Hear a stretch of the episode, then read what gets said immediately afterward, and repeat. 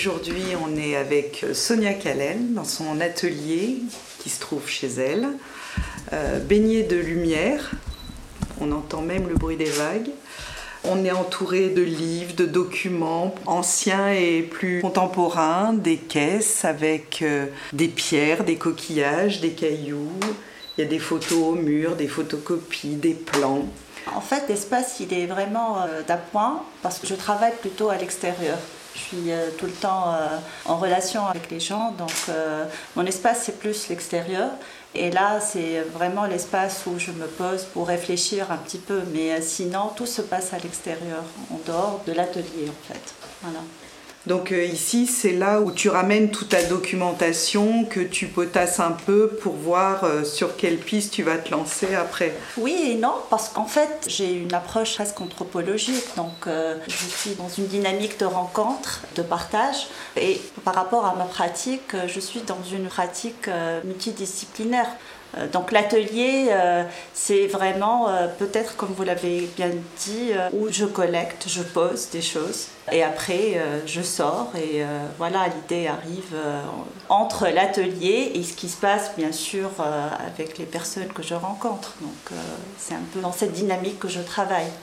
Et même par rapport à la production, c'est pas forcément dans l'atelier que je vais produire. Donc la production, elle dépend aussi du projet, du sujet. Donc il n'y a pas vraiment un espace où je me pose réellement euh, tout le temps. quoi. Donc c'est plus le lieu d'étude, de retraite, où s'accumulent éventuellement les différents éléments qui vont permettre par la suite d'activer des choses, c'est ça? Exactement, parce que je suis aussi dans cette euh, dynamique de collecte. Il faut bien que j'arrive à placer tout ce que je collecte. Donc euh, vraiment, c'est un lieu de passage et pas forcément un lieu où vraiment je produis. Donc euh, la production n'est pas liée du tout à cet espace-là.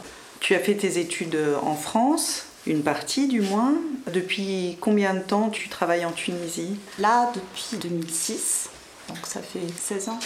On connaît surtout ton travail dans le cadre des différentes biennales d'art contemporain de Dream City et de tes activités avec l'association euh, La Rue. Pourquoi tu as choisi euh, la Médina comme terrain d'expérimentation et de production artistique? Franchement, c'est le hasard parce que quand je suis arrivée après mes études en France, euh, j'ai fait la connaissance donc, du collectif donc, La Rue et je me suis lancée dans une première aventure avec eux dans la région de Sagenel. On a fait euh, le projet La Rousse en 2009, je crois, qui a commencé en 2009 et abouti en 2011. Donc le fait de sortir et être réellement en contact direct avec des populations, pour moi c'était une découverte donc, euh, dans le cadre de Dream City. Et la Médina c'était le point de départ en fait pour la production. Je me suis lancée un peu dans ces projets-là euh, en rapport avec la Médina, mais c'est un peu hasard. C'est-à-dire je peux être à la Médina ou ailleurs, mais euh, c'est vrai que la Médina, elle offre un potentiel humain surtout extraordinaire. Alors justement, tu disais que tu avais une approche un peu anthropologique, tu partais des rencontres avec des personnes.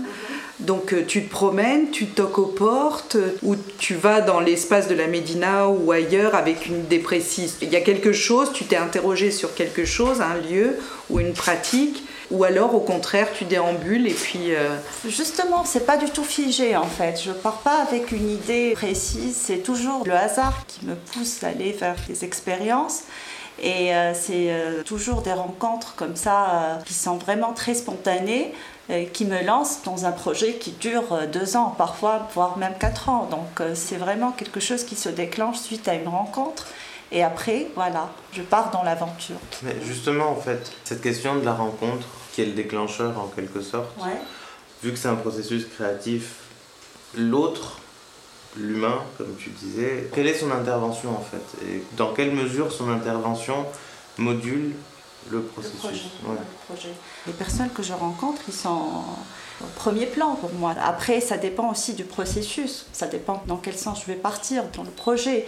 Par exemple, euh, quand j'ai fait le travail sur euh, tisser la Médina, c'était euh, une découverte euh, des fenêtres euh, de la Médina. Donc, euh, par hasard aussi, je déambule, je me retrouve dans un fondant. Je me dis, c'est pas possible, c'est un endroit magique. Quoi. Donc, euh, j'écoute le son euh, du Noul et euh, je me retrouve euh, dans une petite boîte euh, où il y a l'artisan qui travaille. Et à partir de là, c'était l'aventure, un peu un projet qui a duré deux ans. C'était une déambulation avec un scénario sonore et euh, un travail euh, sur le métier à tisser en 3D. Mais pour moi, le projet, il a abouti après Dream City. C'était une expérience éphémère. Mais il y avait le projet du livre euh, où je voulais aussi garder la trace de ces rencontres-là. Donc la priorité, c'était justement tous ces artisans que j'ai rencontrés. Donc, après, ça dépend aussi du projet. Avec Sagenel, la production était collective. On a produit ensemble. Euh, J'étais avec les femmes. Donc ça dépend vraiment euh, du projet. Donc tu es beaucoup dans la coopération, mettre euh, en commun différents savoir-faire, euh, mais tu es aussi beaucoup dans la transmission. Tu as beaucoup travaillé avec les enfants dans tes projets, tu es toi-même universitaire, tu enseignes, et c'est quelque chose qui a l'air de te tenir à cœur, de sauver à travers ta pratique artistique et tes œuvres euh, des pratiques ancestrales. Tu as aussi un peu un rôle de passeur entre des générations. Oui, plusieurs projets ont traité cette question de transmission, c'est vrai. Donc, euh, travailler avec les enfants, c'était pour moi d'abord une expérience extraordinaire euh, et inoubliable. Et transmettre aussi, ça passe par, entre guillemets, l'éducation euh, symbolique, comme vous l'avez dit, parce que peut-être je suis aussi dans l'enseignement. J'ai besoin d'aller vers les enfants et euh, tenter une expérience euh, justement pour moi c'est vraiment magique quoi. Donc euh, dernièrement j'ai pris les enfants pendant les vacances pour euh, faire un petit workshop par rapport à ce que je suis en train de travailler là sur mon projet d'aujourd'hui. Et alors le projet d'aujourd'hui, on peut en parler ou pas du tout? Oui, le projet d'aujourd'hui, c'est aussi une rencontre il y a deux ans à Sfax d'une dame qui a étudié dans une école professionnelle à Tunis, qui m'a parlé de son école et euh, du coup euh, j'ai décidé d'aller chercher cette école euh, et entamer tout un chantier autour de cette école-là.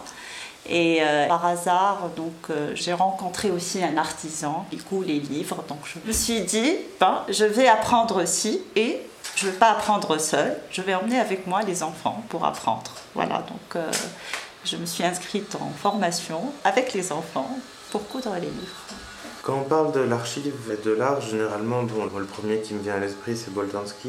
Et du coup, est-ce qu'il y a un rapport à ce travail-là, à cette réflexion-là? Parce qu'en même temps, il y a quand même de la matérialité dans ton travail, contrairement justement au côté peut-être un peu plus historique, conceptuel. Au début de cette conversation, tu parlais justement d'anthropologie. J'adore Boltanski, c'est un artiste que j'aime beaucoup. D'ailleurs, sur ma thèse, j'ai travaillé en partie sur euh, les identités perdues. euh, donc, euh, cette question de mémoire, c'est peut-être le point commun. Parce que la mémoire aussi, dans notre pays, euh, un sujet qui n'est pas vraiment mis en valeur, qui pour moi fondamental. Donc après, euh, c'est vrai que ma démarche, le process est complètement différent. Mais c'est vrai que la question de la mémoire, c'est le point commun par rapport à Boltanski. Tu fais partie des artistes qui travaillent en fait sur un projet et pas pour une œuvre finie. Toute l'histoire qui nous fait voir à la fin ce que tu as conçu en fait. J'ai du mal d'ailleurs quand il y a une galerie qui t'appelle pour produire quelque chose pour une expo. Pour moi, c'est pas possible. quoi. J'ai du mal à faire ça. Quoi. Donc, euh, je l'ai fait pour euh, l'expo Gorgi, c'est vrai, parce que Gorgi, c'est un artiste que j'admire et pour moi, c'est une histoire. Quoi. Donc, c'est une référence pour nous. J'étais vraiment inspirée par l'univers de cette expo. Donc, euh, j'ai travaillé d'ailleurs sur la pièce que j'ai brûlée en parchemin parce qu'il il y avait quelque chose qui s'est déclenché suite euh, à cette proposition-là. Mais euh, j'ai vraiment du mal à produire pour des expos, pour un événement. Donc en fait, j'imagine que le rapport au marché de l'art ou à tout ce qui est le côté réellement financier n'est pas évident ou pas du tout. Euh, Il y a un côté très désintéressé. En fait, c'est-à-dire il y a une certaine croyance dans ce que je suis en train de faire. C'est-à-dire, euh, je sais que même si ça marche pas euh, aujourd'hui, ça va marcher euh, demain. Donc, par exemple, pour les événements, les biennales d'art de Dream City, ça tombait bien parce que la démarche, elle correspondait vraiment au processus qu'ils demandent. à la temporalité. À la temporalité, voilà. C'est des brochets qui durent voilà, sur deux ans. Donc, après, partir ou chercher des fonds. Ou... Je crois que si vraiment j'envisage de montrer quelque chose, je pense que il y a toujours des possibilités. C'est-à-dire, je ne suis pas du tout bloquée par rapport à ça, franchement. C'est-à-dire que quand tu produis une œuvre ou que tu poursuis euh, tes rencontres, toute ta réflexion, jamais tu penses à comment tu vas montrer le travail. En fait, ça dépend. Parfois, le territoire, il t'emmène. Tu te dis, voilà, je vais exposer ici parce que ça m'a inspiré, parce que c'est le lieu magique où je me projette. Mais après, où exposer, ça, pour moi, ça dépend du projet, en fait. Soit le projet, il y a un endroit précis, voilà, donc je me dis, ça sera cet endroit ou pas. Je prépare pas un truc pour une exposition, ça m'intéresse pas, quoi. C'est pas du tout la démarche. Euh, donc euh, voilà. Alors, donc pendant le confinement, pendant le confinement, c'était dur. Hein. On s'est retrouvés tous coincés, euh, surtout la première période euh, chez nous.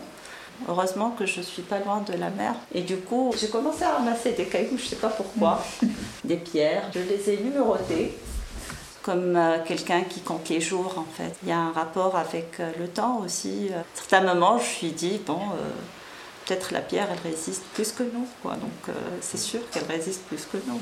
Et euh, après aussi, c'est vrai que j'ai photographié quelques pierres. J'ai fait même un petit euh, studio, mini studio. Euh. chaque pierre m'inspirait. J'ai fait des graphismes, donc des signes. Et j'ai raconté des histoires avec les signes. Chaque pierre, pour moi, c'est une vie. Donc les signes, c'est un peu le parcours que la pierre a vécu. Donc voilà, j'ai fait énormément de croquis de pierres c'était pour moi comme une sorte de thérapie, quoi. Un langage abstrait, mais pour moi qui a beaucoup de sens. J'ai agrandi, je suis passée à une échelle énorme que la pierre, elle devient plus grande que moi. Donc euh, c'était vraiment le délire. Euh. Même le graphique, parce que ma pratique est basée sur une écriture des signes, donc euh, il y a ce côté préhistorique qui m'a un peu inspirée par rapport à ces blessures, parce que aussi je regardais les blessures, c'est comme un corps qui est un peu euh, fragilisé. Euh, voilà, donc je suis partie un peu dans ce corps pierre. Mais ça rappelle aussi le projet que tu avais fait sur la chichia, où à partir des signatures euh, des maîtres, tu avais recréé un alphabet. Oui, la chichia, c'était l'histoire des Nishen. C'était une découverte. C'est les personnes que j'ai rencontrées qui sont derrière ce métier-là, qui m'ont beaucoup inspirée. C'est-à-dire, on a noué un rapport très fort et d'ailleurs, il y a l'humain qui prime dans tous ces projets, ça c'est clair. Pour moi, c'est plus fort que le projet. Donc, euh, Et par rapport à ces signes-là, quand j'ai rencontré le maître Shaweshi, il m'a montré un signe très abstrait. Il m'a dit c'est ma marque de fabrique. Après cette découverte du parcours du voyage de la Shashia, je me rends compte que chaque artisan, il ne connaît pas le maître Shaweshi, mais il connaît juste ce signe-là. Donc euh, il me dit, moi je travaille pour euh, la croix, le mettre dans le signe est juste euh, voilà deux trois lignes. L'autre me dit c'est un triangle et une ligne qui passe par là. Et c'est à partir de là je me suis dit il faut que je crée des symboles même pour ces artisans là. Et pour écrire il fallait inventer l'alphabet. Donc je suis partie dans ce délire de symboles. J'ai collecté les nichens du maximum de Shaweshi pour comprendre un peu la dynamique du graphisme pour décomposer, recomposer, euh, créer l'alphabet et justement euh, créer des symboles pour euh, chaque corps de métier. Donc cette histoire de symboles, elle me suit dans mes créations et même pour le, parchemin, je suis restée aussi un peu dans les symboles. des, croix, des, L'idée de départ, c'était euh, la broderie de Qarakna, mais euh, après, euh, j'ai étudié cette broderie, j'ai même essayé de broder moi-même pour comprendre le mouvement, et après, j'ai commencé à travailler sur ces symboles-là, j'ai brûlé, donc voilà, il y a tout le process derrière. C'est vrai que les symboles me parlent beaucoup, voilà, et l'écriture aussi, elle a beaucoup de sens dans mon travail. Comment ça se passe? Parce qu'il y a un côté un peu ésotérique dans ton travail. Donc, ceux qui étaient avec toi un peu déclencheurs et dans l'aventure, comment est-ce qu'ils reçoivent, perçoivent et comprennent Et ceux qui découvrent, est-ce qu'il y a un processus de médiation ou est-ce que tu laisses les gens avec l'autre? En fait, ça dépend. Parce qu'on n'a pas besoin de parler de son travail. C'est-à-dire là, je parle avec vous parce que je parle de mon process, mais quand le travail est là, je préfère que les personnes vivent eux-mêmes euh, l'histoire. Quoi. Euh, après, c'est vrai que si quelqu'un euh, vient me voir, que j'explique un peu le process pour raconter un peu l'expérience, euh, euh, ça paraît peut-être abstrait, mais il y a souvent un texte qui accompagne le travail. Malheureusement, c'est vrai qu'on n'a pas l'habitude d'aller chercher euh, les cartels et lire. euh. Après, ça dépend aussi, parce qu'avec les enfants, euh, c'est une autre dynamique, parce que j'ai fait pas mal de projets avec les enfants, et euh, les enfants, ils ont besoin, ils, sont demandeurs, donc euh, euh, je les accompagne. on est dans le partage, on se raconte des choses, et je suis là pour expliquer s'ils ont vraiment envie de comprendre. Quoi. Et pour les gens que tu as rencontrés, je veux dire les artisans, les gens qui ont témoigné sur un quartier, tu les invites à voir l'œuvre finie? C'est fondamental, c'est essentiel. Pour moi, c'est les premiers, quoi, c'est clair. Le livre Noul, c'était les premiers, euh, quand le livre est apparu. Je voulais d'abord aller vers les artisans, leur donner le livre euh, et euh, en discuter, même les présenter, euh, parce que c'est à travers eux que j'ai réussi à faire aussi des, choses. Donc euh, pour l'expo aussi euh, Tefkik, euh, j'ai invité tous les artisans. Et comme je vous ai dit, c'est-à-dire euh, l'expérience ne s'arrête pas avec le projet. hein. Pour moi, c'est un acquis, quoi. C'est quelque chose qui en moi. Ça y est, dans ma bulle, il y a ma famille, il y a mes amis, il y a aussi euh, ces rencontres, c'est clair. Et ils sont souvent prioritaires. hein. Donc, euh, bon. J'ai compris ça après dix ans d'expérience, que c'est ça qui me donne du souffle, quoi, qui me porte. C'est ces rencontres-là.